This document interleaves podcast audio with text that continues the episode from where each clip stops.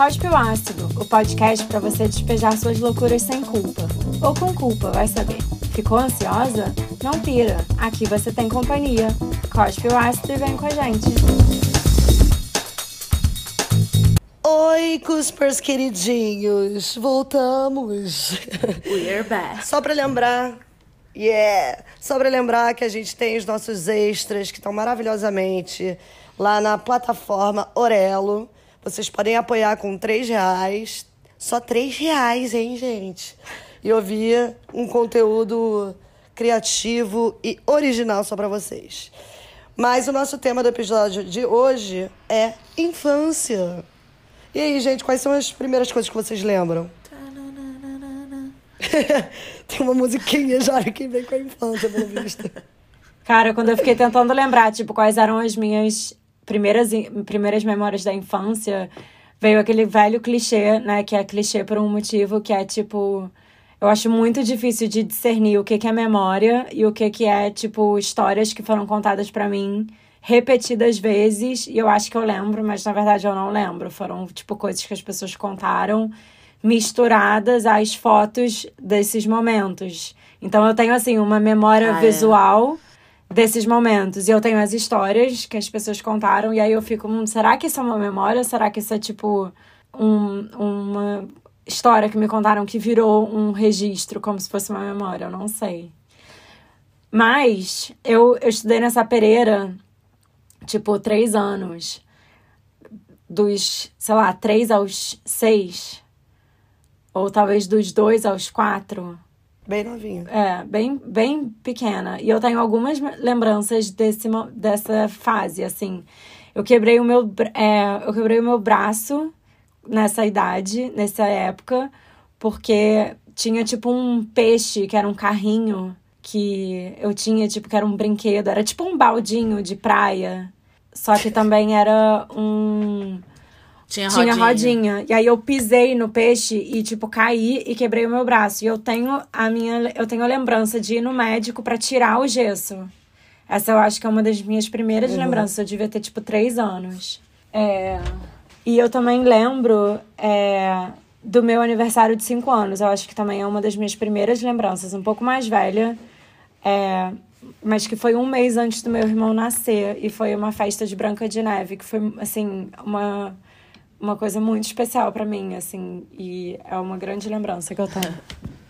Que é um marco na sua vida, né? Ditou todas as suas características. Não, foi a voz. realização de um grande sonho, que foi, tipo, assim, ser princesa, usar uma coroa. E sabe, assim, era Gente. tudo, era. Eu tava vestida de branca de neve, tipo, eu era o centro das atenções da festa, sabe? Mas olha. Aí a gente vê de onde vem o sonho da Liz de casada. Total. Mas olha o que eu acho mais. Olha o que eu acho mais louco dessa história. e Eu, eu falo muito disso na minha terapia. Porque esse aniversário de cinco anos foi em novembro. Eu faço aniversário em dezembro e ele foi em novembro. Porque a, a- minha mãe estava grávida do meu irmão e a data do parto estava prevista para exatamente o dia do meu aniversário. E aí não daria pra gente comemorar, por, né? Porque minha mãe estaria, tipo assim, a- estourando de parir. Então ela comemorou um mês antes. E em todas as minhas lembranças, e eu tenho muitas lembranças desse dia, eu não lembro da minha mãe grávida. Tipo, as minhas memórias da minha mãe, ela não tava com barrigão. E eu não tenho memória da minha mãe grávida. E segundo a minha terapeuta, tipo assim, isso é muito interessante, isso diz muito sobre mim e a minha relação com meu irmão e deixar de ser filha única. Enfim, dá pra destrinchar Total. isso demais. Interessante. Acho isso interessante. legal. Mas eu fico pensando, sei lá, eu não sei se eu sou sequelada demais, mas assim, a minha mãe ficou grávida do meu irmão quando eu tinha sete anos, eu não me lembro dela direito grávida. Pois é, será que isso quer dizer alguma coisa? Tchan, tchan. Fica aí, É um trauma fica aí o aí questionamento. com esse questionamento. Exatamente. É. A gente vai deixar o telefone da terapeuta da Karina, se quem quiser ligar pra perguntar pra ela. Ou quem quiser no Instagram botar lá uns palpites, né? Do que, que isso poderia significar. Sim. É, gente. Ai, gente, mas. é, pensando, eu lembro de algumas coisas, assim, memórias meio aleatórias, as minhas primeiras memórias, assim. Eu acho que uma coisa que ajuda, eu tenho marcado no tempo porque eu morei em Brasília, né? E depois eu me mudei pro Rio. Tipo, eu nasci em Brasília e aí, assim que eu fiz seis anos, eu me mudei pro Rio. Tipo, no mesmo mês. Então, tipo, teve essa mudança. Eu me lembro dos meus pais falando que a gente ia se mudar, meio que dessa conversa, eu, tipo, chorando que eu não queria me mudar. Mas, tipo, eu lembro de eu no, no, é, no balanço da minha escola em Brasília, sabe? Tipo, só essa lembrança, me balançando lá, eu não lembro de nada, nenhuma sala de aula, nenhum professor, mas eu lembro, tipo, do parquinho, sabe? E eu tenho. E uma, isso devia ser, sei lá, com uns quatro. E eu tenho uma lembrança anterior, que talvez seja a primeira, que é eu jogando fora minha chupeta Oh. com meu pai. Tipo, isso eu lembro muito, que era tipo, ah, um momento, a gente conversou que, né, é hora de deixar a chupeta e tal. É, e eu lembro isso, que a gente meio enrolou num paninho meu e aí jogou, tipo, claramente, sei lá, depois ele pegou, né? Não sei o que que aconteceu, mas sabe? Eu lembro meio da gente jogando, a gente morava em casa e aí, tipo, ah, jogando no outro terreno, ou sei lá, tipo, se desfazendo daquilo, sabe? Aham, tem, Eu tipo, lembro um simbolismo. marcante, eu me senti, É. tipo, adulta, tipo, caraca, agora é hora de eu me desfazer disso. E eu nunca fui muito fã de chupeta, assim, a minha mãe sempre fala que ela meio me forçou, péssima, mas que eu nunca gostei de chupeta, enquanto meu irmão amava, sabe? Ele tinha uma em cada dedo, ele era maluco por chupeta, e eu zero. Mas teve esse momento, tipo, é hora de se desfazer. Eu diria que foi com uns três anos, eu não sei. Mas eu lembro muito desse momento e de ter conversado com meu pai dele ir comigo, eu, tipo, pronto. E eu me senti, tipo, uau, que legal. Madura. Sabe? Tipo, é, teve esse momento que parou a chupeta. E eu tenho umas lembranças, tipo, eu morei em várias casas em Brasília quando eu era bem pequena. Até eu morar na última, quando eu fui embora, que é dos meus pais, que aí essa super me lembro. Depois meus avós moraram lá, mas parece que eu nasci numa casa e morei em outra, em várias. Então eu tenho lembranças também de muito pequena, assim, de árvores do quintal, sabe? Aham. Coisas assim, mas meio sem muito entender o que, que são essas memórias, mas assim, de estar em ambientes de casa, assim, com natureza e tal. O que será, né, que faz a gente lembrar, tipo, vividamente de algumas coisas e de outras não? Tipo, isso, você ter esse registro, assim, do balanço e não lembrar de mais nada da escola, mas lembrar do balanço, do parquinho.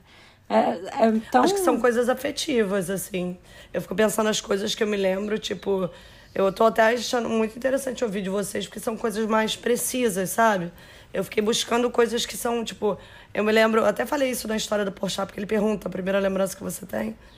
É, tipo, que foi dançando na festa de uma prima minha, tipo, na- lá na casa dos meus pais, eu tava dançando pra frente, pra trás. Eu me lembro de ver o namorado de uma prima que eu achava lindo, que é uma prima mais velha. Eu achava ele lindo, ele tinha um cabelo grande. Sei lá qual era a minha pira com o cara. Mas eu era bem pequenininha, tipo, devia ter uns três anos. Aí me lembro de outra coisa, que é tipo, andando de bicicleta no Laranjal. Sabe, as minhas memórias vêm muito mais num lugar de, tipo, passagem e afeto do que uma coisa. Tipo, isso que a Lê falou da, da, da, da, da mamadeira, não, da Chupeta. chupeta. Me parece muito isso, né? Tipo, você lembra da sensação que você teve. É. Talvez por isso tenha sido tão, tão marcante. Não sei. Sim. É. Eu dei a minha chupeta pro coelhinho da Páscoa. Sério? Aham, foi, foi assim que eu parei de usar chupeta. Você trocou por um ovo. Eu acho que eu não troquei, não. Eu acho que não sei o que, que os meus pais falaram, mas assim, foi tipo esse combinado de dar pra ele, sabe? Eu não sei se ele precisava pra ele dar pra outras crianças, ou tipo, eu não sei exatamente o que, que foi, mas foi pra ele que eu dei. Foi o que me convenceu de Gente. desapegar da chupeta. Só um comentário que eu tô, eu tô vendo uma série muito aleatória do Netflix que chama Old Enough, que é, na verdade, tipo, sobre crianças japonesas que é assim, fazendo tarefas pela primeira vez. Eu e elas vi. têm, tipo, dois anos, três, é tipo. Entre muito legal e um pouco exploratório também. Eu acho sabe? Né? Tipo, alguns eu achei bizarro, porque tinha uma criancinha, e às vezes é tipo assim, levar a roupa do papai na lavanderia, que é tipo na rua ao lado. Aí a criança vai arrastando aquele negócio. É tipo, ou pegar um nananã, só que assim, é meio bizarro, com certeza, o conceito.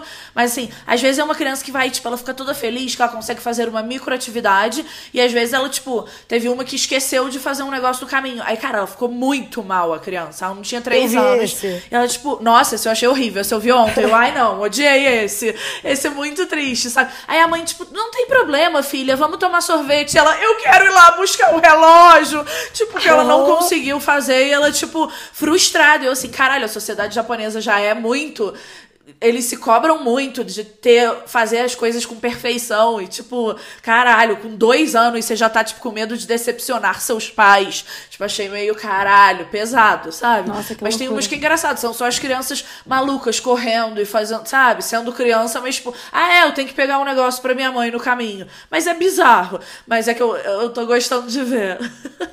Nossa, mas é- me impactou também, porque eu fico pensando, cara, dois anos, três anos, tem tanta coisa que é diferente, sabe? Tipo, já colocar uma responsabilidade desse tamanho. Tipo, é bom, eu admiro muito a sociedade japonesa, assim, em muitas outras coisas, de tipo, ter noção da cidadania e etc. Mas nesse quesito, tipo, cruz credo. Cruz credo. É muito esquisito, mas é isso me lembrou, tipo, essa coisa de tipos de infância, né? Óbvio que isso também é cultural, mas como é que vocês acham, sei lá, da nossa infância em relação a dos nossos pais e a que os nossos filhos vão ter, assim, quais que será que vão ser todas as diferenças? Vai ser totalmente diferente, né? Isso com certeza. Vocês não acham? É, com- absolutamente. Ah, eu acho que faz muita diferença tanto assim a quantidade de informação que a gente tem, né? E a gente vai é, ter que filtrar e tentar filtrar para educar os nossos filhos e o que os nossos pais tinham é, com a gente e o que os nossos avós tinham com os nossos pais, né? Eu fico pensando assim muito é, no que. Uma coisa que a gente até falou do episódio, do primeiro episódio sobre maternidade, que uma coisa que me aterroriza muito é assim, a quantidade de coisa que eu sinto que eu preciso aprender. Sabe, eu me lembro que eu falei, por exemplo, do exemplo da introdução alimentar, que tem, assim, sete diferentes correntes de introdução alimentar. E aí eu tenho que aprender todas elas para entender de, assim, que, qual que é a que eu concordo mais para poder fazer a introdução alimentar pro meu filho e tal. E a impressão que eu tenho é que, assim, os nossos avós fazendo introdução alimentar pros nossos pais é tipo assim, não tem essa coisa de corrente. É tipo, ah, sabe, a partir de oito meses começa a dar uma fruta ali pra criança, e daqui a pouco dá um arroz com feijão, tipo quanto mais informação a gente tem, que teoricamente né, é, é melhor para as crianças, porque a gente está mais informado para fazer aquilo da melhor maneira, também traz muita, não sei, ansiedade, muita preocupação. De alguma maneira isso deve passar para as crianças, sabe? Isso, não sei, fica quase parecendo E que onde gente... você coloca a criança também, né? No centro absoluto Sim. da sua vida. Tipo, claro que ela é o centro, é um ser que depende totalmente de você, dos pais, mas, tipo, calma, né? Sei lá. Acho que tem que encontrar um equilíbrio também. Um pouco em tudo. Muita informação. E aí, não pode telas. E não pode, tipo, pô, a gente cresceu vendo televisão todos os dias. É. Sim. Vendo novela proibida e banheiro do Gugu. E é o Tchan, sabe? Tipo, isso era maneiro. Não necessariamente, mas assim, também não acho que a gente foi estragada e, nossa, ninguém gosta de ler só porque a gente via muita tela. Não, sabe? A gente tem milhões de interesses e. Né, não tô falando que a gente tem que reproduzir isso com os nossos filhos e eles verem dançarem na boquinha da garrafa, sabe? Tipo, tudo bem, anos 90 eram meio extreme mesmo. Mas assim, tipo, né, também não sei se precisa ser tão radical com tudo. Eu acho que é isso que você falou, Liz, tanta informação. Informação é poder, mas, cara, na nossa era, talvez informação seja taquicardia e Total. ansiedade, sabe? Porque é muita informação. Claro que é legal a gente ter mais informação, mas é tanta coisa. Eu é isso, grávida, eu fico assim, ah, é tanta informação que assim, não vou nem chegar perto de entrar no. Nem quero esgotar as informações, mas.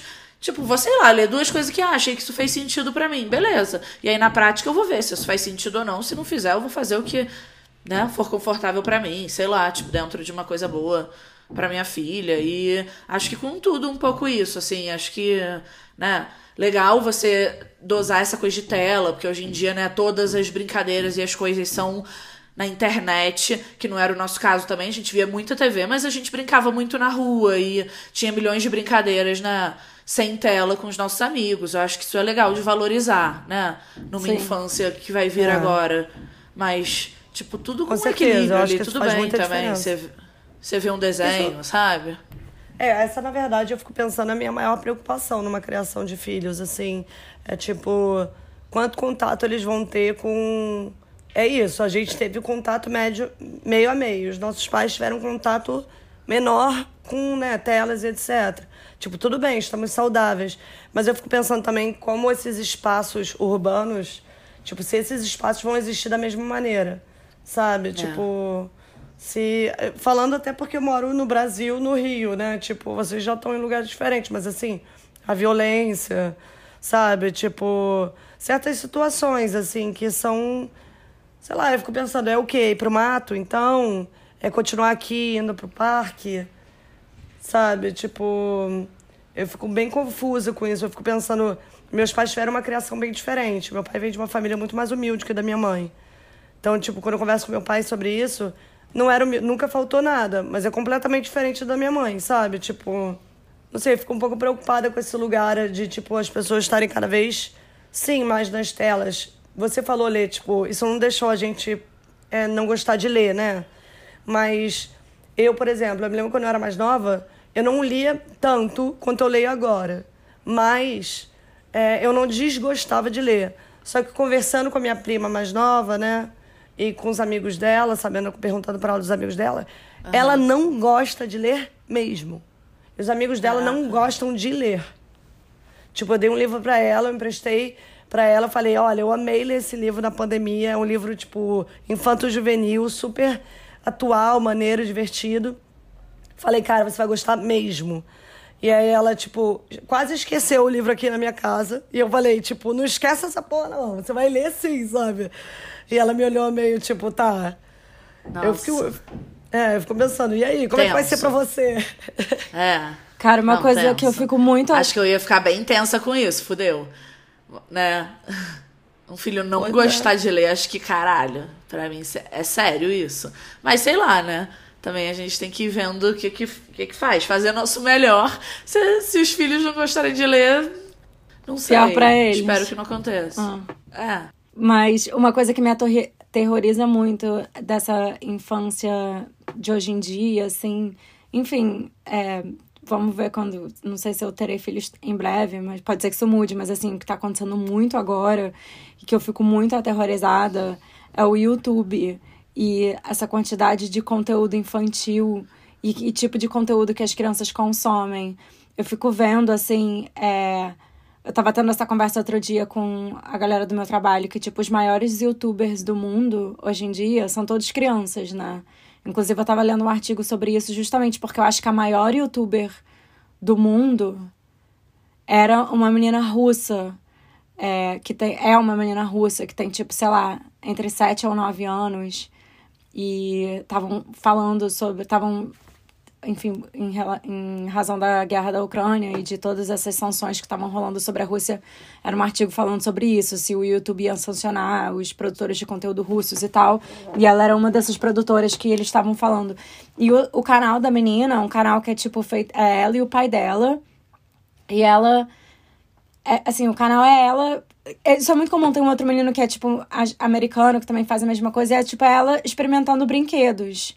Então, todos os dias tem um vídeo no canal dela que é ela brincando com um brinquedo diferente, sabe? Tipo, meio que fazendo. É, experimentando brinquedos e fazendo, tipo, review de brinquedos, só que não é review que nem, tipo, esses youtubers, sabe? Que, tipo, ai, eu quero comprar, sei lá, algum equipamento eletrônico, aí eu vou ler review sobre. para que as pessoas dão, tipo, esses reviews sérios, assim, sobre, tipo, ah, experimentei, achei bom, é bom para isso, é ruim para aquilo. É tipo uma criança brincando com o brinquedo e você vê, tipo, a reação dela brincando com aquele brinquedo. E assim, a menina tem, sei lá, tipo, 90 milhões de seguidores, que são todos crianças que gostam de ver crianças brincando e que criam essa ideia de que, tipo, o normal é você ter um brinquedo diferente todos os dias, sabe? Tipo, que fica imitando os trejeitos e, tipo, falando pra câmera. Eu me lembro muito, tipo, deu também reagindo a minha filhada, que hoje em dia é bem mais velha, mas assim, eu me lembro dela no começo, é, dela começar a usar a internet, dela falando no, no Instagram, tipo, ah, hoje eu cheguei em casa, vou fazer meu dever de casa e olha meu quarto, como ele tá muito bagunçado. Tipo, ela tinha, sei lá, 20 seguidores, 25 seguidores, que é tipo eu e a minha mãe e a mãe dela, e ela falando como se ela fosse tipo uma influencer. Porque essa é a maneira que ela viu as pessoas se comunicando, sabe? Tipo, consumindo esse tipo. É, tendo uma infância na internet e, tipo, vendo que esse é o tipo de. Essa que é a maneira de se comunicar, ela fala como se ela estivesse falando pra, pra câmera, sabe? Tipo, é muito, é muito louco. Isso me, me, me aterroriza um pouco, assim, pensar nesse tipo de conteúdo que, que os meus filhos Uhum. inevitavelmente vão seguir. As pessoas do meu. Quando eu tava. Como eu falei, eu tava conversando sobre isso no trabalho, tipo, todas as crianças do trabalho seguem. é, essa- esses youtubers. É por isso que a gente tava falando, porque esses pais sabem dessas crianças. Ou então, tipo, Lucas Neto, né? Ele é tipo uma febre, é um fenômeno. Porque todas as crianças são É, e apaixonadas. dá medo também. E dá um medo também de, de, tipo, a gente teve uma coisa um pouco mais individualista.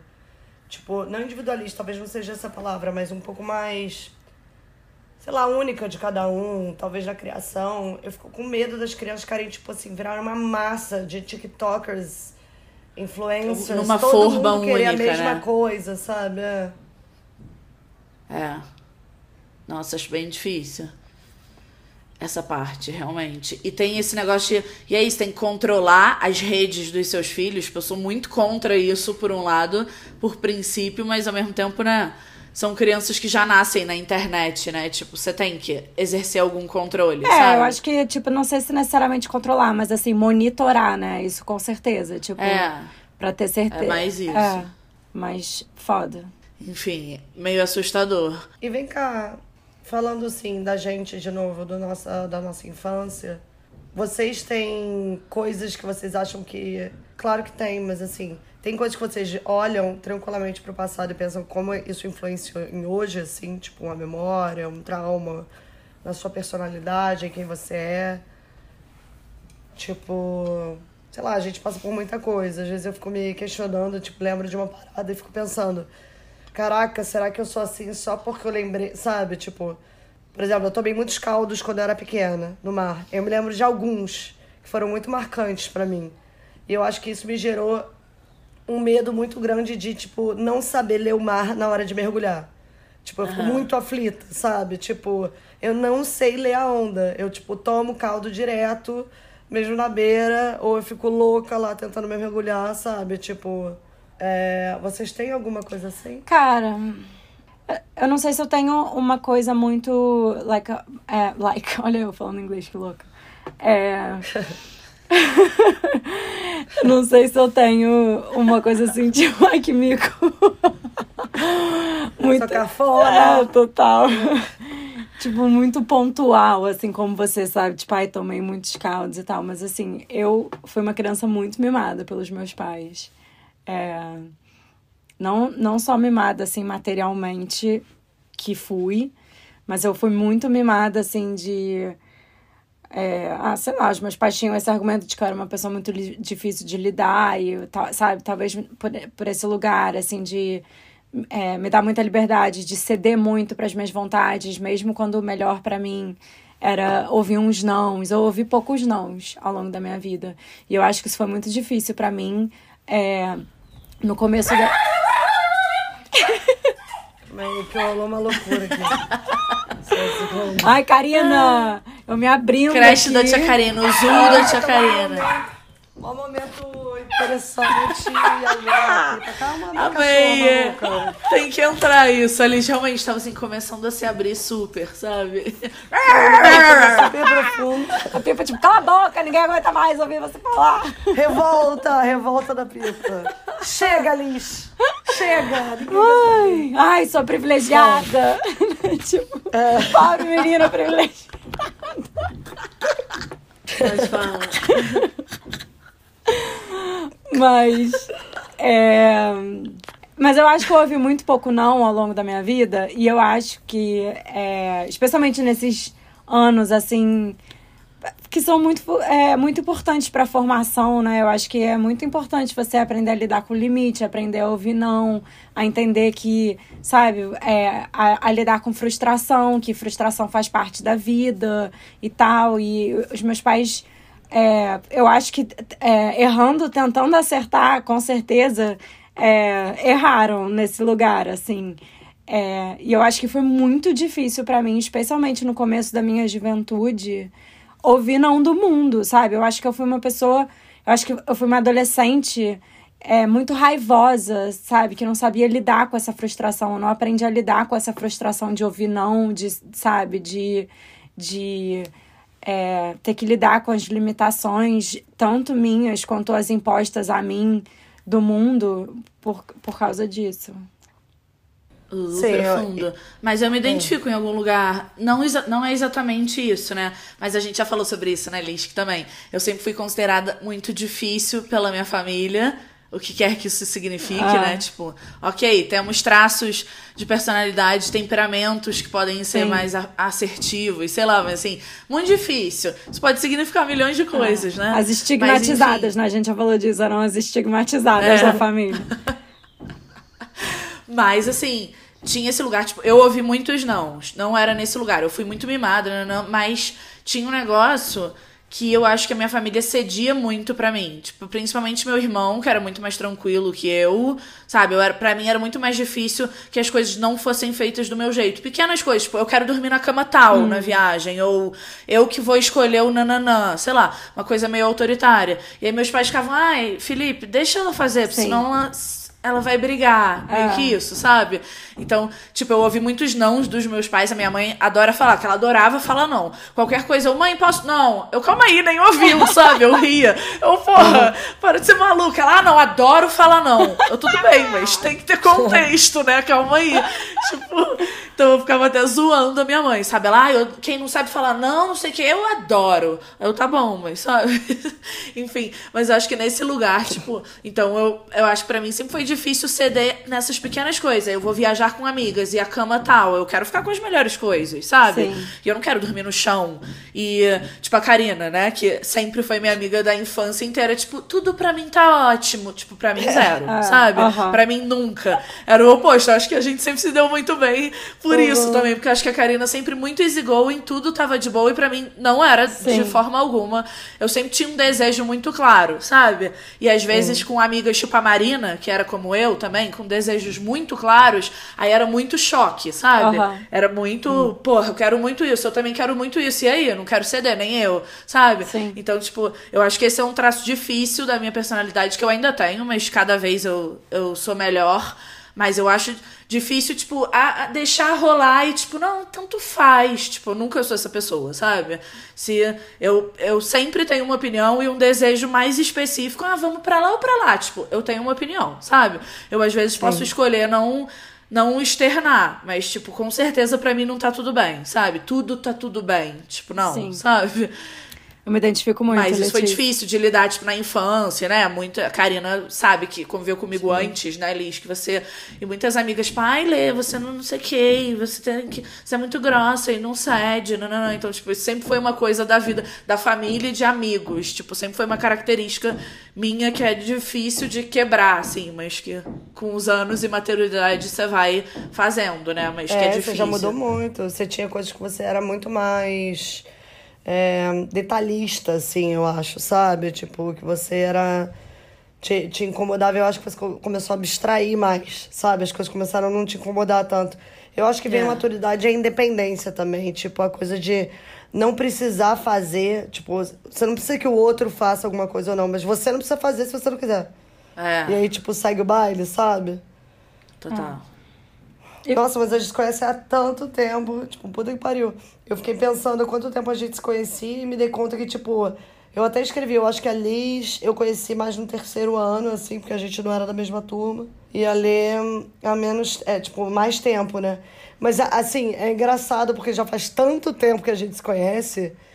Tipo, mesmo que a gente tenha se conhecido antes da quarta série, eu e Letícia, É. e a Liz no terceiro ano, digamos, mais intimidade, parece que é, tipo, quase o mesmo, sabe? Tipo, é, é tudo misturado, É. né? O colégio é uma coisa muito...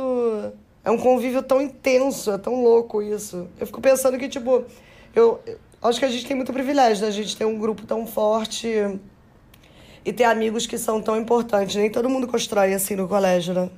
Ah, mas eu, eu acho. Nossa, com certeza. É uma coisa que eu também já falei bastante sobre isso com a minha terapeuta, de tipo, como é, vai ficando mais difícil, eu acho, assim, ao mesmo tempo que quanto, conforme os anos passam e a gente vai. Eu acho que, tipo, a solidificação dessa amizade vai é, se fortalecendo justamente porque vai ficando mais antiga. Eu acho que ela também vai ficando muito mais difícil de, de fazer uma manutenção, assim, porque conforme os anos passam, a gente vai ficando muito cada vez mais diferente umas das outras, né? Aham. Tipo, eu acho que na escola inevitavelmente a gente é muito mais homogeneizada, assim, a gente vive experiências muito mais parecidas, a gente ainda não tem personalidades completamente formadas, é, temos muitas então... mesmas referências, é, etc. E aí a gente é, é todo um grupão muito parecido. E aí hoje, né, a gente. Hoje em dia, que a gente tem 30 e poucos, somos muito, muito diferentes umas das outras, muito mais do que a gente era quando a gente tinha, tipo, 14. E isso vai. vai vai deixando muito. Não, é, não sei se é mais difícil, mas assim, dá mais trabalho, né? De tipo, de lidar com todas, né? Todas lidarem com todas. E, e... Mas acho que aí aprendendo, né? Também é lidar com essas diferenças, assim, porque eu pensava isso aqui em vários momentos, será que quando a gente entrar na faculdade, será que depois que a gente começar a trabalhar, a gente vai se afastar, tipo, o grupo vai não ter mais a ver? E eu não acho que isso tenha acontecido. Claro que tem pessoas que têm mais a ver, outras menos, algumas vão se distanciando, mas dentro de uma coisa próxima ainda, né? Tipo, pode não ser algum, alguém não ser sua irmã, sua confidente, mas tem um negócio de que o grupo se manteve, assim, mesmo com altos e baixos e problemas é. e pessoas que não tem mais a ver. E isso eu acho muito legal. Tipo, cada, cada fase dessa que passou, eu penso, ah, acho que agora a gente não vai mais se distanciar mesmo. Tipo, claro que você tem as pessoas ser mais próximas dentro do grupo, mas tem isso que, né, eu tenho milhões de amigos em vários lugares, mas o meu grupo de amigas, de irmãs da vida inteira são vocês, sabe? E eu acho que é isso não vai mudar. É uma relação de irmã mesmo, né? De irmandade. É. Tipo, vai um pouco além. É, e assim, para os Cuspers que não sabem, a gente tem um grupão que são tipo umas 12 mulheres. E uns 12 caras também, não é? Tipo, Sim. os meninos também são os 12. É. É, tipo, acho é tão engraçado um você falar, tipo, 12 mulheres. Eu sempre falo, tipo, ai, 12 meninas, mas tipo, coitada de mim. Que meninos aqui, todas com 30 e Tá na hora de amadurecer. Total. De dar uma envelhecida da cidade. Ai. Mas também falo sempre menina. 12 meninas e 12 cavalheiros. Daquela louca. 12 garotas. Mas é um grupo é. enorme, assim, tipo, eu acho muito legal que, assim, até, tipo, acho que as meninas, a gente tem mais intimidade, porque né, ao longo dos anos a gente compartilhou mais coisas é, íntimas mesmo, talvez em algum lugar, né? Mas os meninos também, a gente tem essa relação muito de irmão também, sabe? É. É muito, muito foda isso. É muito maneiro de compartilhar as notícias legais, né? e as coisas ruins, Totalmente. principalmente no de amigas, tipo, sempre que uma tá na merda, por mais distante que esteja, né, é o lugar, tipo, para você ser acolhida, e isso eu acho muito maneiro, assim, a força do grupo positiva, assim, nesse lugar de a gente ser uma grande rede de apoio para todas, assim. Total. É muito maneiro.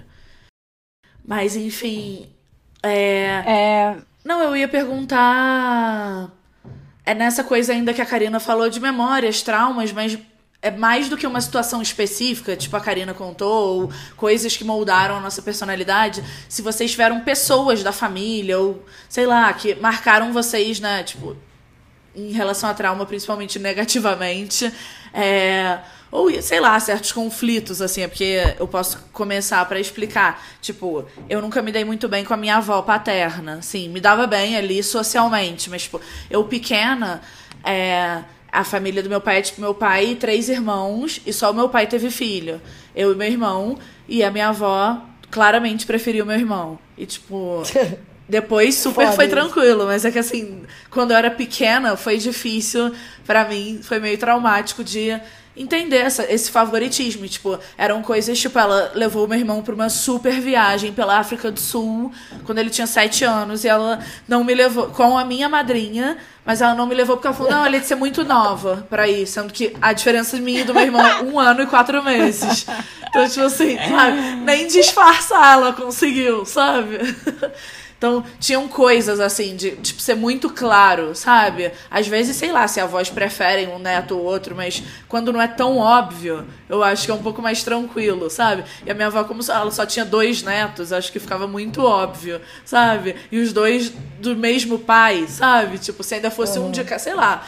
Então, claro, era muito claro isso, e assim, minha avó era meio ai, meio rabugento, né? Então, tipo, ai, criança, mas não fica brincando aqui na minha casa, nas coisas, coisa chata. Não fica aqui rodando nessa cadeira. Sei lá, sabe? Minha avó era meio grossa, assim. Então, ela tinha um jeito tinha isso, ela preferia meu irmão, que eu ficava tipo, putz, sabe? Não sei, aquela coisa de criança, não, não elaborei todas as coisas que eu sentia, mas tinha um negócio ruim.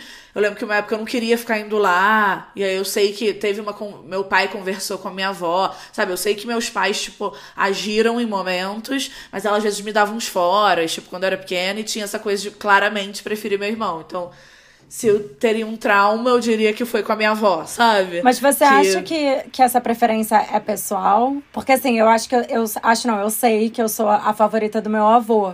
Mas eu não acho que é pessoal, eu acho que é porque eu sou a primeira neta. Eu acho que se, se o meu irmão tivesse sido o primeiro, eu acho que ele seria o favorito. E eu, é, sabe, eu acho que é só porque foi, ah, tipo. Sei eu sou a, tipo, a personificação dessa realização dele de ser avô.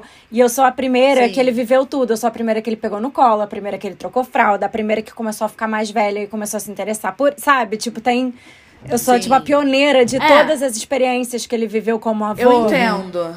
Faz sentido, mas eu acho que na minha avó tem muito uma coisa de o meu irmão ser homem, hum. né? Isso com uhum. certeza é tipo, uau, o iluminado. Tipo, não só é o primeiro neto, como é o neto homem. Tipo, pronto. Sim. Sabe? Uhum. Tá resolvida a minha vida.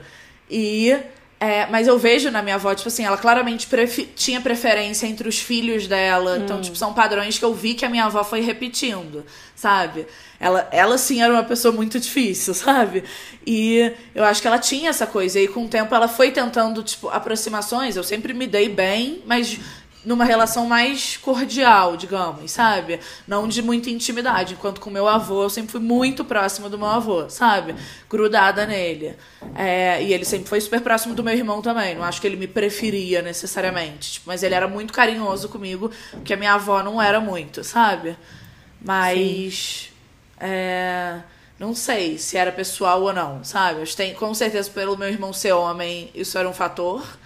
Mas não sei. Realmente não sei, mas não acho que isso era legal, sabe? Com certeza.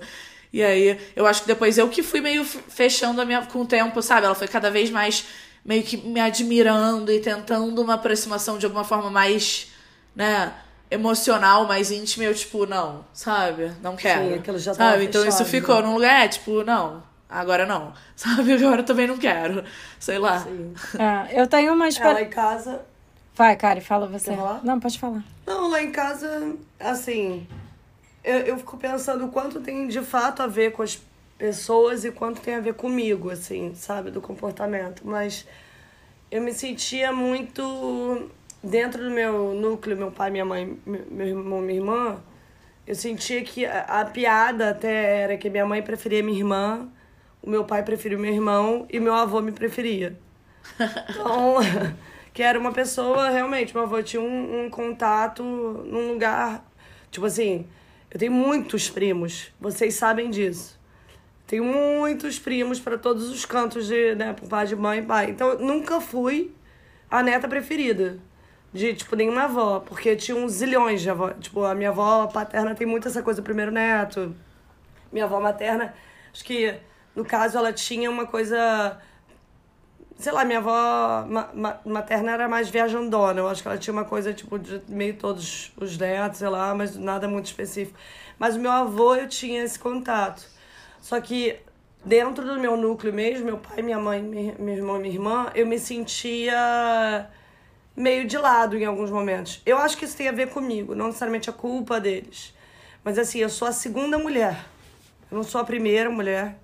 Eu não sou o primeiro homem. E a filha do meio, é, né? A filha do meio tem muito esse estigma, né? De, de ficar então, meio teve, perdida. Tipo, a minha irmã... Não, e ainda mais que a minha irmã era, tipo assim, a super estudante, profissional, vida resolvida. E eu era louca, né? E aí depois veio, tipo, a louca que... A louca, enfim, que vocês conhecem. E depois veio meu irmão, que é o único filho homem. Temporão, que eles nem imaginavam que eles iam ter, tipo assim... E aí veio um homem que, tipo, reacendeu no meu pai toda a masculinidade e todas as fantasias masculinas que ele poderia ter, sabe? Tipo, essas realizações. Eu fico pensando nisso, assim, quanto isso deve ter me impactado Sim. na minha criação sem eu perceber, né? Sem. Mas não como trauma, mas como uma coisa, tipo, curiosa. Uhum. Sabe? Uma coisa mais, tipo, a entender ao longo da vida, sei lá. Sim. Hum. Bom, eu também tenho uma experiência parecida com a da Letícia, né? Que eu também, assim, eu tenho uma, uma relação muito, muito próxima com o meu avô. Ele é, assim, o grande amor da minha vida. É, inclusive, é, é super difícil para mim esses últimos anos da vida dele, porque ele já tá bem velhinho.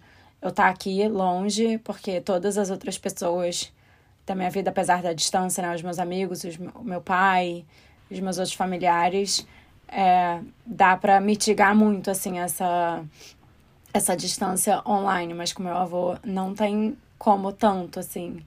E é, eu fico de coração partido de não estar tá perto dele nesses últimos anos da vida dele. E, em contrapartida, a minha avó também, eu acho que foi essa pessoa que foi muito difícil, assim, a minha relação com ela ao longo da minha vida inteira. É, a gente tem algumas, alguns acontecimentos da nossa história que ficaram marcados para mim é, até hoje. E quem sabe para sempre. Não sei, tomara que não. É, mas é isso, ela é uma pessoa muito difícil. Eu não acho que isso é uma coisa pessoal, eu acho que diferente dessa é, experiência que a Letícia contou, assim, de ai, ter outro neto favorito e tal. Eu sei que ela foi comigo, uma avó muito parecida que ela é com todos os outros netos dela. A minha avó simplesmente. Eu até estava conversando sobre isso com a minha mãe outro dia. Que, segundo a minha mãe, a minha avó não consegue entender muito bem qual é a função de uma avó, sabe? Assim, que é tipo quase é a sua chance de ter filhos, só que só curtir a parte boa, sabe? Sabe, esse, esse, bem esse clichê assim, e que a minha avó não consegue enxergar dessa maneira. Minha avó acha, sempre achou que a função dela era me educar tanto quanto os meus pais, e ela tem uma maneira bem peculiar de educar. Minha avó sempre foi muito crítica, então, assim, uma, um registro que eu tenho da minha relação com a minha avó é que é, eu passei a minha vida inteira sendo criticada por ela. Nunca, nunca era o suficiente, nunca o que eu fazia era bom o suficiente. Eu tava, sabe, estar com a minha avó, estar constantemente ouvindo o que, que eu tô fazendo de errado, o que, que eu posso fazer diferente, por que, que as coisas que estão ruins na minha vida são minha culpa, sabe? Assim, eu já ouvi da minha uhum. avó, tipo, todas as coisas, assim tanto de que, tipo, ah, a minha relação com a minha madrasta é ruim porque a culpa é minha. Ou, tipo, ah, se eu me vestir desse jeito eu nunca vou arrumar um marido, sabe? Tipo, Nossa. de todos os tipos de coisa, assim. E é, foi muito difícil para mim a vida inteira. Eu não acho que foi tão difícil assim, eu não acho que mexia comigo, assim, me derrubava, me colocava para baixo, é, mexia com a minha autoestima nem nada, mas não é agradável, né? Você se sentir, você sabe, tá, ficar sempre ouvindo críticas, sendo que o que eu tava procurando ali era afeto e não, e não crítica, sabe? E aí uma hora eu comecei a me desinteressar, é. assim, eu fui me afastando. E hoje em dia eu tenho, como a Letícia falou, assim, uma relação muito cordial com a minha avó. Não é que eu não falo com ela nem nada, mas assim, eu não espero. A gente não tem uma relação próxima de maneira nenhuma. E eu acho que é muito por causa dessa maneira, assim, uma hora eu cansei, sabe? Falei, ah, se for, se, se for pra ser essa relação de, sabe, estar sempre errada, estar sempre ouvindo o que, que eu tô fazendo de errado e eu devia estar fazendo diferente, eu não, tô, eu não tenho esse interesse. Fica muito pesado também, né? Muito. Isso. A relação ser só isso, a troca uhum. ser só essa. Né? Exatamente. Né? E, e é isso. E assim, eu acho que hoje em dia, mais velha, mais madura, eu consigo. É, enxergar da onde que vem isso. Eu não acho que isso é uma coisa pessoal, eu não acho que ela fala isso, sabe? É isso, não, ela não fala isso pra mim, ela, fala, ela age dessa maneira com todas as pessoas. E eu tenho muita pena, na verdade, da minha avó, assim. Eu acho que é uma pena isso. Eu acho que ela perdeu uma grande oportunidade de ser uma avó incrível e ter uma relação maravilhosa com os quatro netos que ela tem, que ela não conseguiu ter. Que o meu avô tem e que ela não conseguiu ter, sabe? E ela acha que são os netos, que são quatro netos. É, que, que são péssimos, que não têm interesse nela, e, e ela não enxerga que, na verdade, foi ela que afastou eles, sabe? Por causa uhum. desse, dessa maneira de, de ser avó. É uma pena. Mas, enfim. Sim. Eu fico pensando muito na, na coisa das idades diferentes, sabe? Tipo, a gente fala sobre maternidade numa outra idade, né? É, a gente fala. Fico pensando, tipo, essas avós que foram avós mais cedo também. Assim como os nossos pais foram pais mais cedo, sabe? Eu não acho que é isso, em não. Geral. Porque, assim, a minha avó paterna, por exemplo, foi a avó mais cedo do que ela. E ela é o oposto disso. A minha avó uhum. paterna é o, a típica avó é, Dona Benta, sabe? De tipo, toda vez que eu ia na casa dela, tinha comidas é, maravilhosas, me ensinando receitas e, tipo, só sendo muito amorosa comigo. É, é totalmente o oposto. E ela foi super jovem, Sim, foi a avó é. super jovem.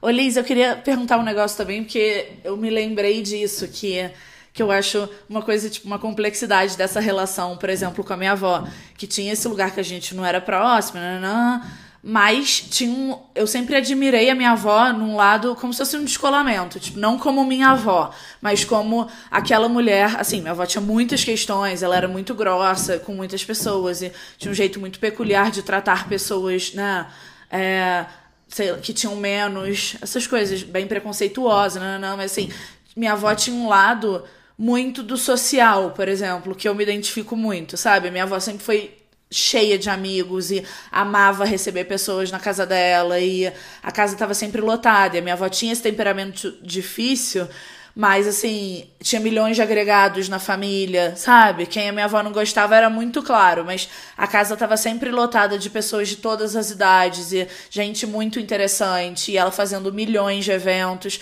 muito adorada por milhões de amigos. Então, tipo, tem um lado que eu sempre admirei da minha avó e que eu me identifico muito de casa cheia, muita gente interessante, sempre que eu acho que é 100% a minha cara, que eu admiro na minha avó, não como minha avó, né, mas como aquela pessoa Sim. que ela era, assim. Aí eu fiquei, o que eu queria perguntar é se você tinha lados da sua avó também que você admirava, apesar de tipo, você achar que ela, né, não era uma boa avó nem para você e nem para ninguém da sua família, ou não, era só tipo, você só via um lado mesmo de é, não dá, sabe?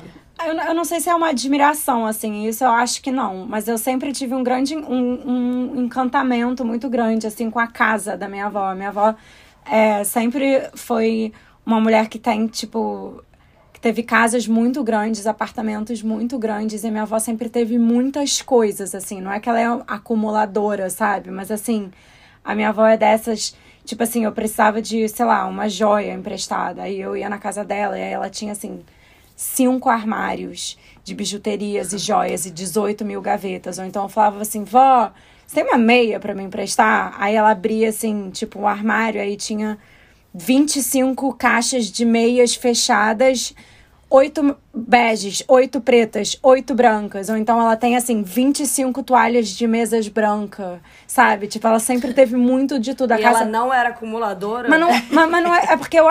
Porra. Mas é porque o acumuladora me, me traz, tipo, me remete a uma ideia de uma pessoa que, que guarda lixo, que guarda, sabe? Que é muito apegada com as coisas, assim sem valor, sem hum. nada. Minha avó, ela sempre teve mu muitas coisas, sabe? Tipo, ela. Eu me, eu me lembro de ter esse encantamento, assim, de que a casa da minha avó tem. Minha avó tem, tem tudo.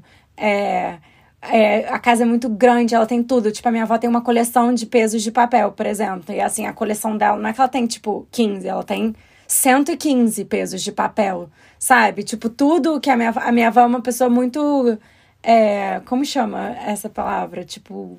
Acumulador. Mas não é. Acu...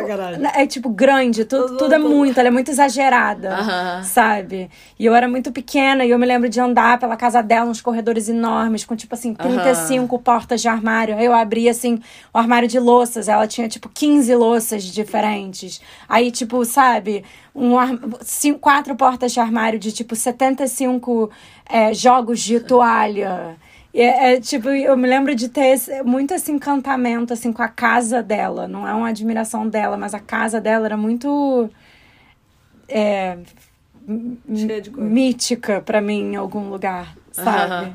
É, é, é, uma, é uma grande lembrança da minha infância, isso. que mais, gente? Ah, um outro assunto que eu queria entrar sobre a nossa infância, que é um pouco comparando outras infâncias, que é essa coisa de bater em criança, né? O palmo não precisa ser espancar, mas tipo uma palmada, nanana, que é um negócio que não é exatamente aceitável hoje, né? E isso era mais aceitável na época dos nossos pais, assim, e dos nossos avós talvez mais ainda, né? Queria saber se vocês passaram por isso, tipo, seus pais batiam em vocês de alguma forma ou é, como é que era, se isso traumatizou de alguma forma vocês e o que, que vocês acham disso numa possível criação de filhos. A, a minha mãe me deu umas palmadas, sim. Eu, inclusive, tive uma conversa com ela sobre isso essa semana, que ela me pediu desculpa, inclusive. É, Jura? aham. E, mas é assim, eu acho que foram pouquíssimas vezes, tipo, duas ou três. E é, não foi nem nesse lugar de, tipo, ver a palmada como uma, uma ferramenta educadora, sabe? Tipo, eu acho que é só num lugar de, tipo, às vezes sentir uma raiva e uma frustração tão grande que você não tem- consegue extravasar e você extravasa com a violência. E foi inclusive por isso que ela me pediu desculpa. Porque ela diz que isso é uma, enfim, ela chamou de herança maldita da família dela e que ela não conseguiu quebrar só é, recentemente. E foi por isso que ela me pediu desculpa. E a gente tava conversando ju- justamente sobre isso, assim, de como, sabe, tomara que eu não passe isso pra frente, de que essa herança tenha morrido com ela, etc. É, Aham. Eu acho. Nossa, pensou muito sobre isso. Eu acho. Mas te marcou, Liz, de Não. alguma forma negativa? Não, assim? eu falei pra ela justamente que eu tenho lembrança só disso de uma vez acontecendo, apesar dela dizer que foi um pouco mais, deve ter sido tipo três.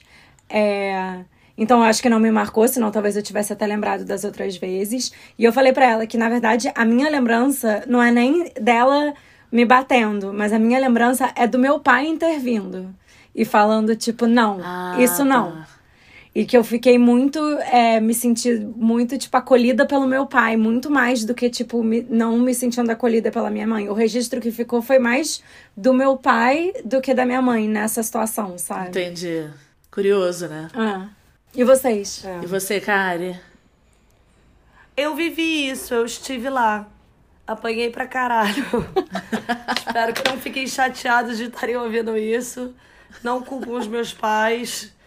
Eu acho que eles Como eram não? muito jovens. Sacanagem. A gente É, vai mas marcar sabe, o arroba que- deles daqui.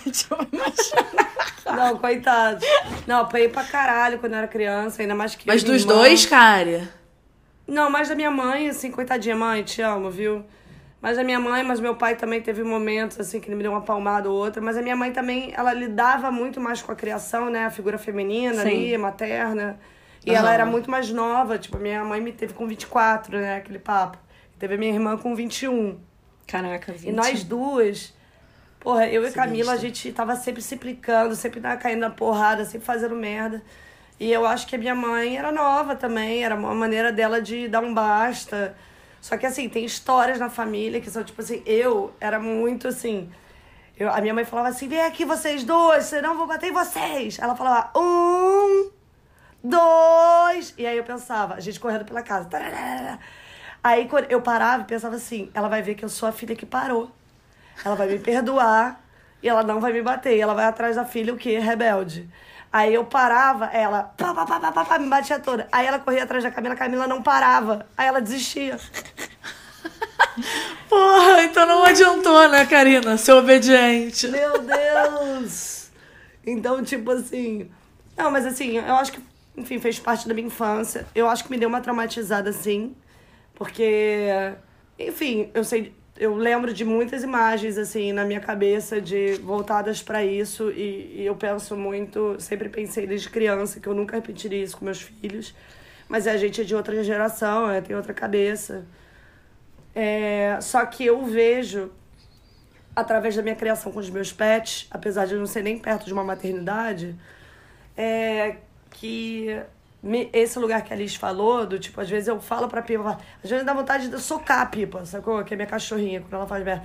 Dá vontade de dar um tapão nela, tipo, chega! Só que, tipo, não adianta fazer isso com ela, sabe? Tipo, mas eu, eu vejo isso que tá aí a herança que a sua mãe falou, eu vejo um pouco disso em mim, sabe? Tipo, que eu vou ter que trabalhar isso pra não ser um momento que eu extravase minha raiva, sabe? Tipo, mas eu sei que é, é é uma coisa que eu nunca esperei que isso fosse acontecer e que eu vejo agora na minha fase mais adulta, isso reverberando em mim em alguns momentos. Aham. Então, tipo, é confuso na minha cabeça, mas assim, eu, enfim, apanhei, aprendi. Minha mãe também, que eu sei que ela se sente culpada. A Camila não, porque ela não apanhou aquela filha da mãe. É. Ela apanhou Ela também, ficava apanhou. correndo enquanto você parava. É, maldita. E, vo- e você, Lê? Nossa, foda. Cara, eu. Então, a minha mãe, assim, no- eu lembro dela me dar, tipo, uma chinelada e eu ria. Tipo, já, mas, sabe? Cara, Letícia. Meio, tipo, ah, mãe, valeu, pariu, sabe? cara, muito. Na moral, ela só faltava a Sandra dar um socão. Todo na moral, Não, foi, minha mãe era zero de bater. Foi algum dia que eu tirei muito ela do sério. Não querendo dizer que era minha culpa que ela tava me batendo. Né? Mas assim, de alguma forma eu acho isso. Nesse caso, é porque eu me lembro. Então, assim, não fui eu muito pequena, ou, sabe? Era alguma coisa, sei lá, eu enlouquecendo a minha mãe, ou alguma briga com meu irmão. E ela meio me deu uma chinelada, mas sabe quando você pega o chinelo e vai dar uma chinelada? É tudo meio atrapalhado, porque isso não acontecia nunca. Então eu ri, sabe, o cara? No meio da briga eu não consegui, eu, ah, valeu, sabe? Moral nenhuma pra fazer isso. Ai, na moral, Então, filha, tipo- ser mãe da Letícia, admiro muito a Sandra, porque puta que pariu, cara, não deve ter sido fácil. Por isso que, que tinha tá vindo aí Total. pra Fudeu. acabar. Vou tocar o terror nessa casa. Tomara que não, aqui não, hein? Filha. Mas ela, Mas- A, a- a Rita vai ser, vai ser educada à moda francesa. Então a- ela. Ai, não vai sei, ser também meio, diferente. meio opressor, né? Essa educação francesa, não sei. Ela vai ser chiquérrima. Mas. E a minha mãe adorava dizer que, ah, ela também não gostava muito dessa parte de, sabe, realmente ficar ali, do, é, o educar nesse lugar, do tipo, mostrar sua autoridade, sabe? Minha mãe nunca foi muito essa pessoa, assim, é, por temperamento mesmo. Ela tava muito mais em casa, ela tava muito mais ali no, né, a todo momento da criação. Meu pai super participativo, mas assim, minha mãe não trabalhava enquanto meu pai trabalhava o dia inteiro. Então, tinha coisas, né, que minha mãe tava mais ali, mas assim, essa figura da autoridade, tipo, ai, ó, seu pai falou que nananã, sabe? Ó, não vai parar não, sabe? Tipo, era meio meu pai, assim, a figura que eu sempre fui muito grudada nele, mas o meu pai sim me dava uns beliscões, era tipo muito específico em momentos específicos, tipo assim, quando eu tava aloprando, principalmente em público, sei lá, ele tipo me dava uns era meio aqui, assim, no braço, ele me dava uns beliscões. Só que, assim, horrível, né? Se você pensar, na verdade. Pior que palmada, sei lá. Eu acho que é Mas igual. Eu lembro que era de vez em Tudo é quando ruim. e eu ficava com muita raiva. Tipo, me dava muita raiva. Eu pensava, quem ele acha que é? tipo, pra fazer isso comigo, sabe? Muito a minha cara, né? Qualquer demonstração de autoridade eu ficava assim, tá achando que é quem pra fazer isso comigo? Eu pensava, né? Porque eu não podia. Eu, eu tava refém daquela pessoa, né? Que sim, era o meu pai, era a figura que. Mas assim. Eu lembro que eu senti um ódio de, tipo, quem ele acha que é pra fazer isso comigo, sabe? Vou ligar pra não polícia, é tranquilo né? isso. Mas não era um lugar, tipo, ele está fazendo uma violência comigo. Era tipo, você tá achando que é quem? Tipo, ninguém pode tocar em mim. Sei lá, sabe? Eu não sei explicar, mas eu lembro que eu sentia ódio, sabe? Eu, nesse momento eu sentia ódio do meu pai. Eu, tipo, tira a mão de mim, sabe? Tipo, só que eu realmente surti o efeito esperado, que eu parava de aloprar na hora, sabe? Sim. Porque eu não queria que ele me desse esse beliscão e eu ficava puta pra caralho, sabe? Então eu, tipo, ficava calado, ou ficava meio chorando, sei lá, sabe? Eu ficava muito puta, mas isso acontecia mais. Pra minha mãe é isso, que eu lembro dessa uma chinelada na vida, meu pai, tipo, já me deu vários beliscões, sabe? Aham. Isso era. Isso já aconteceu muitas vezes. Mas não acho que eu tenho um trauma, mas com certeza não é algo que eu queira reproduzir, sabe? Mas eu não sei, né? Eu acho que. Porque hoje, com essas coisas, tem até aquele Instagram lá, criação neurocompatível e tal. Eu gosto de ler as coisas, que é muito tipo, ah, sua, seu filho tá fazendo birra. Em vez de ficar tipo assim, meu Deus, quero te matar, tchau. É tipo, acolher e entender por que, que ele tá se manifestando aquele sentimento. O que eu acho muito legal, mas assim, será que na prática eu não Sim. vou querer matar aquela pessoa e Aham. não. E não ficar, deixa eu acolher sua birra aqui no meio do shopping, tipo, que fingir que nem te conheço, sabe? Mas, então, tipo, eu, eu vou ter que com certeza trabalhar muito isso, porque eu quero criar seres melhores, sabe? E acolher minha filha o tempo todo, mas eu acho que deve ser difícil, né? Eu acho que ninguém tem também sangue de barata, essa paciência toda. Mas acho que o mais importante é, tipo, ai, você perdeu a linha, gritou, fez um negócio, é, tipo, aí você pede desculpa, sei lá, né? Tipo, é você tentar achar também formas de de reparar aquilo que você fez num calor do momento, porque eu acho que todo mundo acaba fazendo alguma coisa. Sim. E eu acho que tem uma diferença muito grande entre é, fazer alguma coisa no calor do momento, sabe? Tipo, isso que a gente. Que eu acho que é o caso de nós três, do que a gente viveu, que é tipo meio de extravasar essa frustração, essa raiva. É, não dizendo que isso é ok, mas assim, eu acho que isso é muito diferente de você enxergar a palmada como uma ferramenta educativa, É. sabe? De que, tipo, você vai Total. ensinar uma lição é, batendo na criança, sabe? Tipo, ai, é, trouxe pra casa o boletim, tirou cinco em matemática, tipo, toma aqui cinco palmadas pra aprender que isso não é É. ok, ou enfim, isso sabe? é. Isso é que eu acho que. Isso é im- im- impensável.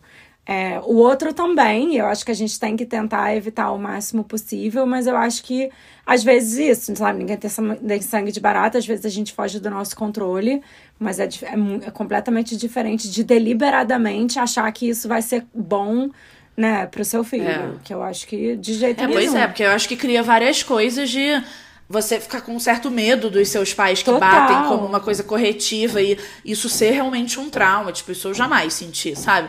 Meu pai me dava uns beliscões em momentos pontuais, o que eu acho que não seria aceitável hoje. É, e eu ficava com raiva dele, mas, tipo assim, eu era maluca pelo meu pai, sabe? Então, tipo, né, isso não se transformou numa coisa de Sim. traumática realmente. Mas óbvio que ele tava errado, mas eu consigo entender de alguma forma que eu devia estar tirando ele do sério. Não que isso justifique, mas, né, um pouco esses dois lugares, É. assim, tentando ver no lugar da, da pessoa que perdeu a, a paciência e, e do meu lado, né, que levei esse negócio. Sim. Não, e além do medo, que eu acho que não é a, a maneira certa de você. é, sei lá, ter, ter a, a- a dinâmica da relação entre pai e filho, eu acho que tem que ter, passa muito mais pelo respeito do que pelo medo. É, eu acho que é um péssimo exemplo, né? Tipo, acho que as crianças aprendem pelo exemplo e você tá dando esse exemplo de que a violência é uma maneira de você lidar com as coisas É. que, tipo, eu, não, eu não quero ensinar isso pros meus filhos, então é, ainda tem isso. É, total.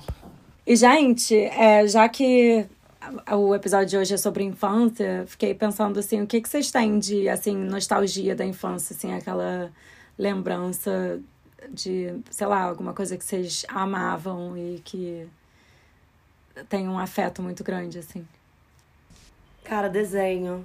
Ai, Desenho. Eu tenho muito, eu amava muito desenho. Desculpa falar logo, mas assim, desenho, desenho, desenho. Eu tive a sorte ainda de ter um irmão mais novo, então eu tive uma desculpa de poder ver desenho até mais velha. Eu ainda vejo muito desenho, mas antes eu assistia muito loucamente.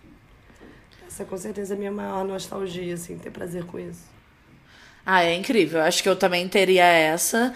Mas uma coisa assim que eu tenho muito claro, que eu sinto a sensação quando eu falo, são, tipo, brincadeiras de rua. Que ou é na rua ou, tipo, na escola, mas assim, brincar de elástico, brincar de pular corda, de queimado, de nananã, sabe? Tipo, Nossa, eu amava. sempre amei as brincadeiras, assim. Pique-bandeira. É.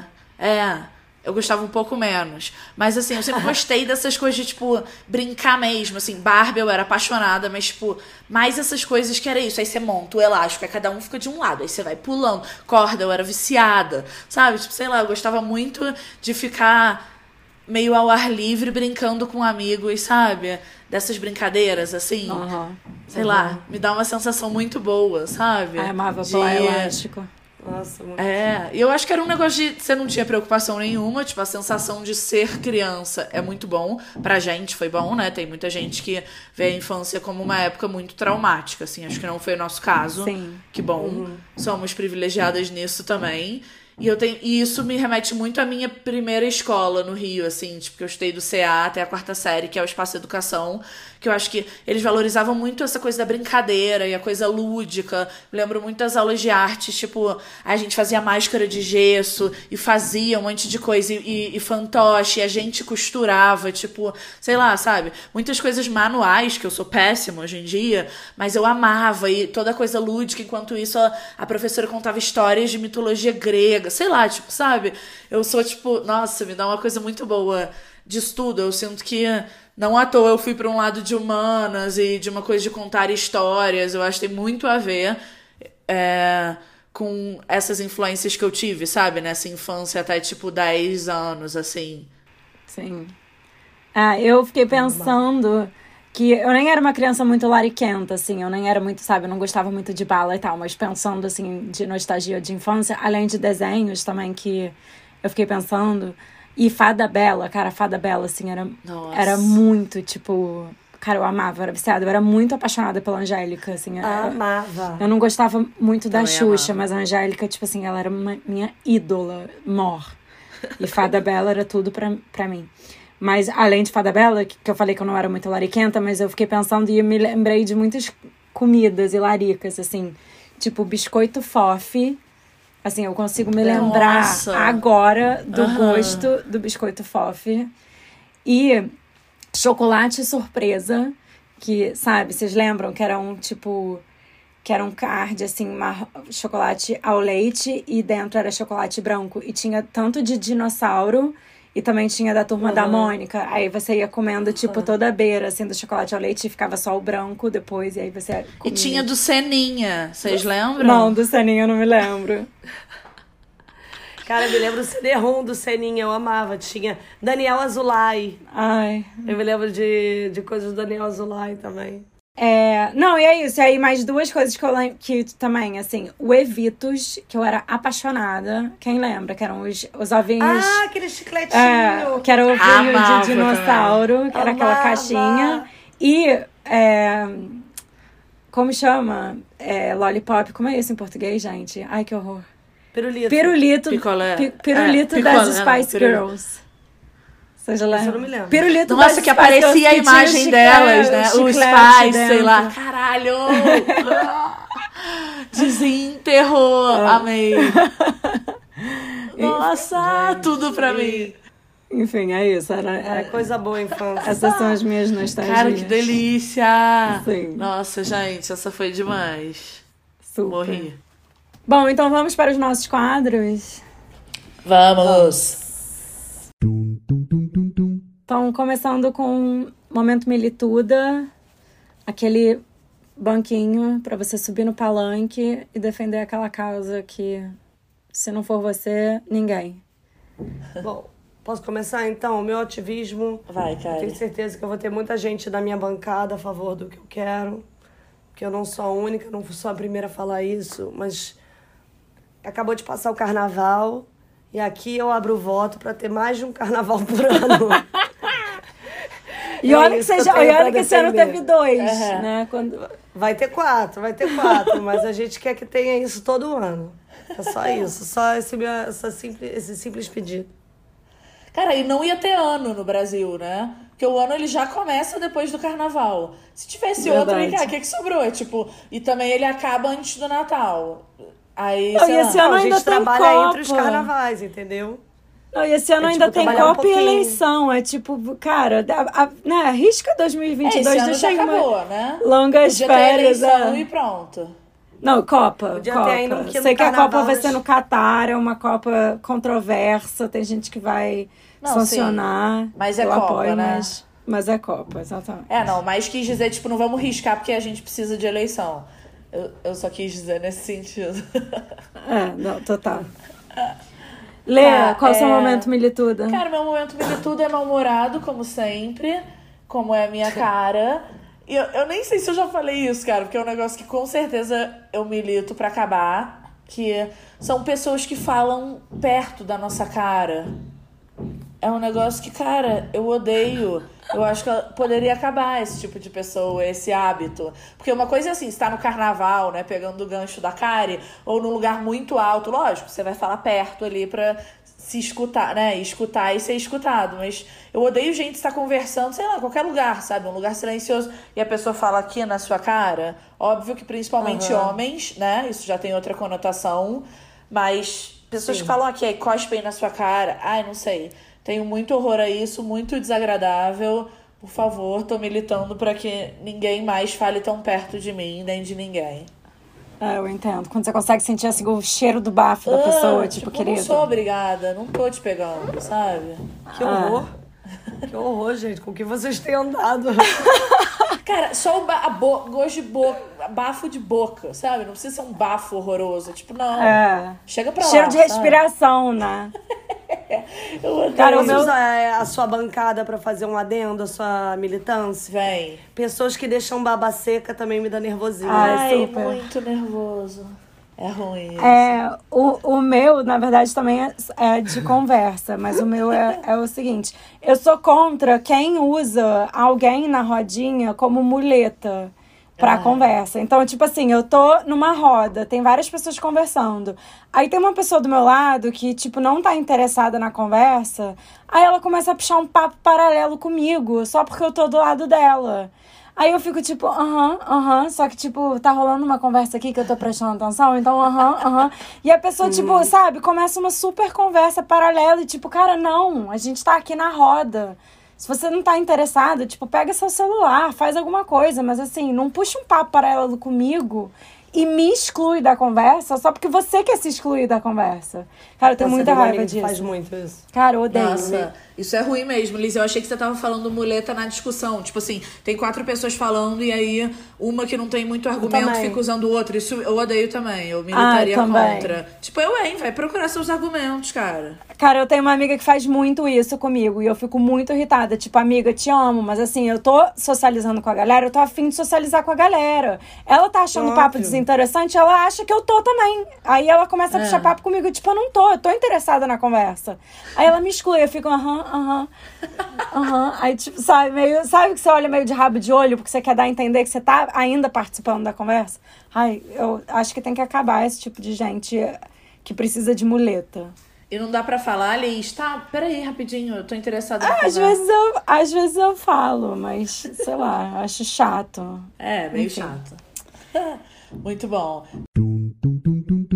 Tá, então vamos pro segundo quadro, que é o Coisas que Aprendi no Twitter. Aqueles conhecimentos que você adquiriu recentemente ou não. É... O que, que vocês mandam?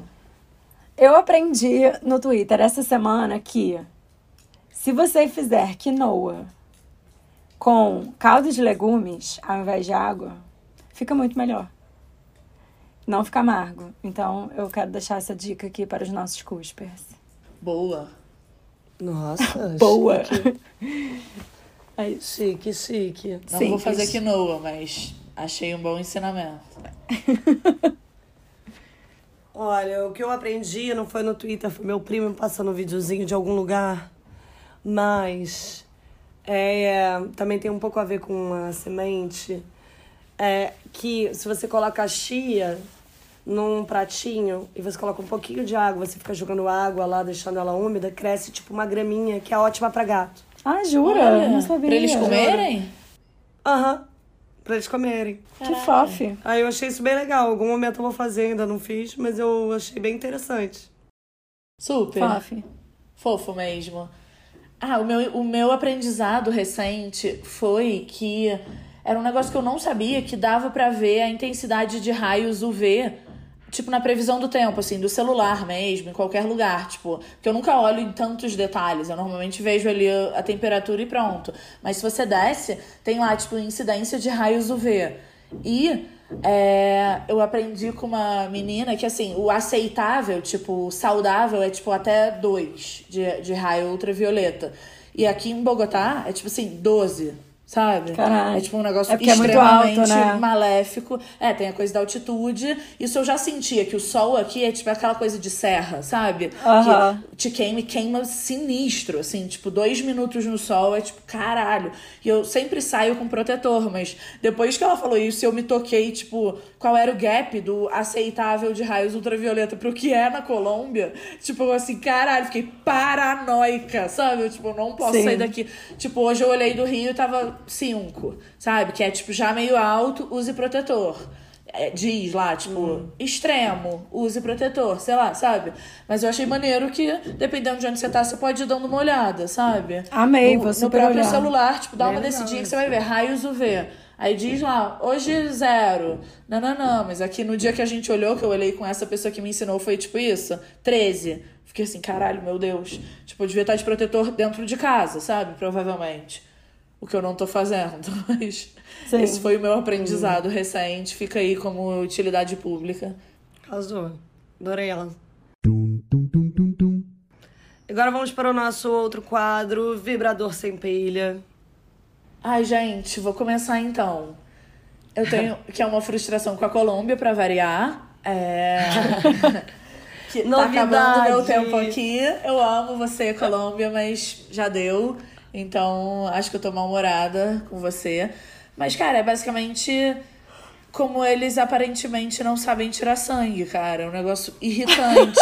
tipo, isso mistura, obviamente, meu trauma, que todos vocês já sabem, Cuspers e vocês, meninas, né? Que a minha veia não é tão aparente, ela é mais profunda. Então requer um, um cuidadinho ali, mas não é nada de outro mundo também. No Brasil é sempre de boa, mas aqui é tipo assim, olhando em todos os braços e um grande drama. E onde está essa veia? E aí já fico nervosa com isso. Aí me furam, eu fico inteira roxa. Ou me furo, não encontro a veia. Tipo, e, e grávida, né? Você tem que fazer muito exame de sangue, nananã. Então, tá sendo um estresse, assim, sabe?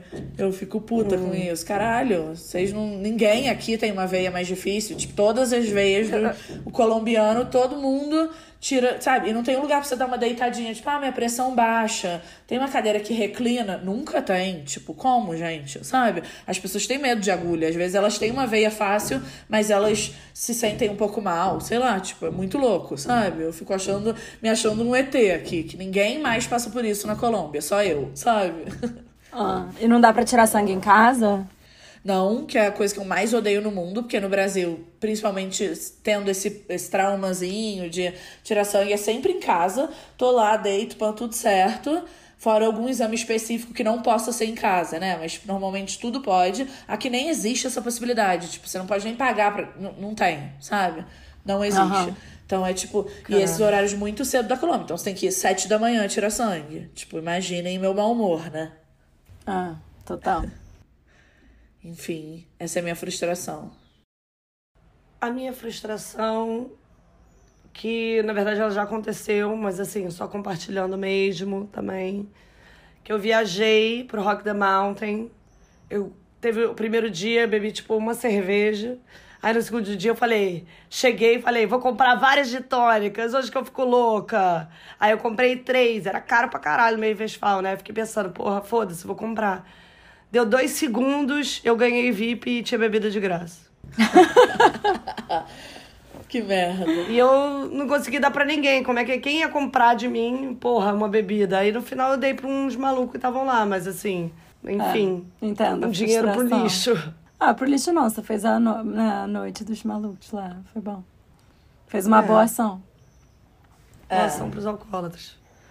A minha frustração é a seguinte: eu agora que eu ando num- numa pequena fase fitness, como eu já compartilhei algumas vezes, eu tô fazendo suco verde, eu tô tentando fazer uma. Não é exatamente uma dieta, mas comer mais saudável, etc.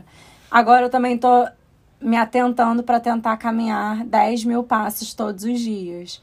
Que né, dizem, sei lá quem dizem, mas dizem que é o ideal saudável, é você caminhar 10 mil passos todos os dias. É...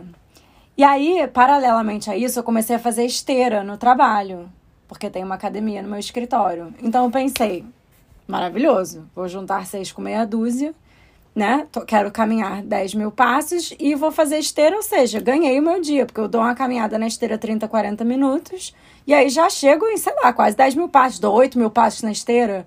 E aí, a minha frustração é, como eu não saio do lugar, o iPhone não registra os meus 10 mil passos. Então eu faço, tipo, 40 minutos de esteira. Eu faço 40 minutos de esteira e não aparece, tipo, sabe, eu não consigo olhar assim pro meu celular e ter aquela satisfação do iPhone me dizendo, tipo, parabéns, você caminhou 10 mil passos hoje. E eu fico meu muito Deus. frustrada com isso. Então esse é o meu vibrador sem pilha. E a- ao mesmo tempo, um pequeno momento milituda, talvez, tipo, Apple resolve esse problema, entendeu? E quem caminha sem sair do lugar faz como? Não sei, resolve aí. Resolve aí, Apple. Se vira, meu irmão. É, alô, Apple. Então tá, fica aí essa chamada. É. E, gente, vamos então pro nosso quadro de dicas. Quem quer indicar? Yeah. Quem quer indicar? Quem quer indicar? Então vou começar. Aquela, né? Hoje eu vou indicar, é uma dica bem colombiana, mas acho muito legal. É um livro de um fotógrafo colombiano que se chama Verde. E é um livro, assim, esse cara se chama Federico Rios Escobar. ele fotografou as Farc por, tipo, mais de 10 anos. Ele tem muita entrada lá com eles. É... E são muito incríveis as fotos, assim. E quando começou o acordo de paz com as Farc, ele também foi fotografando toda essa transição. É um livro muito maneiro. Ele também faz, faz uns frilos pro New York Times. O Instagram dele é bem legal também. Mas, assim, é um livro incrível, assim, para você, sei lá, tem todo tipo de foto das Farc em momentos descontraídos, assim, ele tem uma entrada realmente foda, sabe, com eles, assim, que ele foi cultivando todos esses anos. É um livraço, acho que vale muito a pena. Fica a dica. Como é o nome dele? Federico Rios Escobar. Amei. É bem Já legal. anotei aqui. Também adorei. É, minha diquinha. É, eu até fiquei pensando se alguém tinha dado essa dica, uma dica similar no primeiro, na primeira temporada. Tem um aplicativo que eu achei muito legal, que há um tempo atrás eu baixei. Eu não sei se ele ainda tá de graça, porque o outro dia eu fui mexer, eu fiquei meio na dúvida, até mandei um e-mail para eles. Mas que é da mesma galera do Down Dog, que é um aplicativo de yoga. Não sei se alguém tinha indicado isso. Eles têm essa, essa galera, sei lá, esse grupo que tem vários aplicativos dentro dessa esse bem-estar, assim, desse tipo de coisa. Tem um que eu amei, que se chama Meditation, que é para meditar.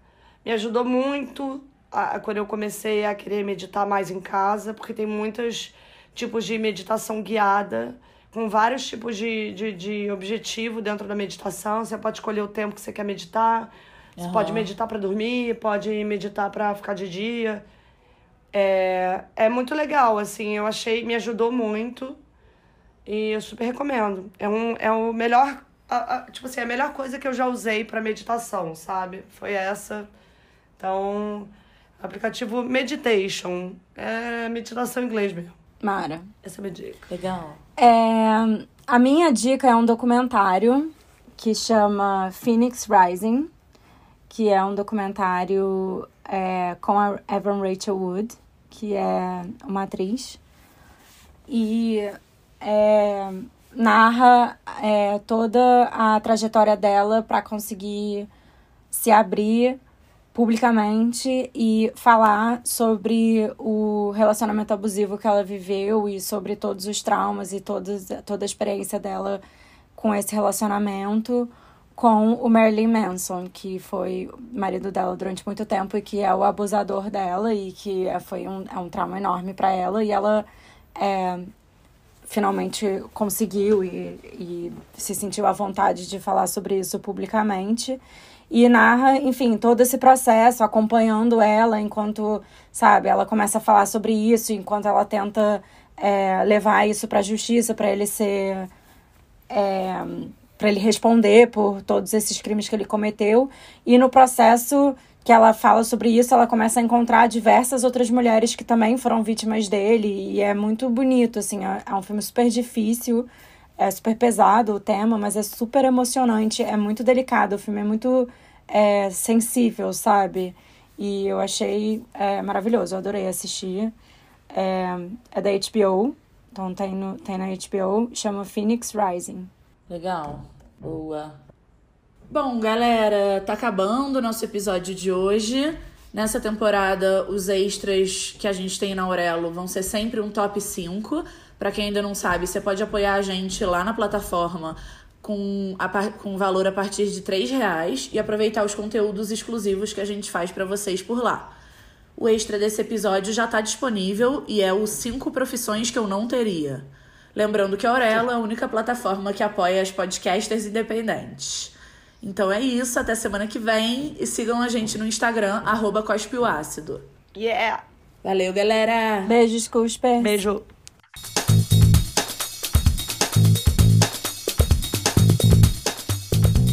O Ácido é escrito, produzido e apresentado por Karina Ramil Letícia Fernandes e Liz Estrela. e tem trilha sonora de Felipe Fernandes. e esse episódio foi editado pela Karina Ramil. Para saber um pouco mais sobre o nosso podcast, acompanhe a gente nas redes sociais, arroba Cospe o Ácido.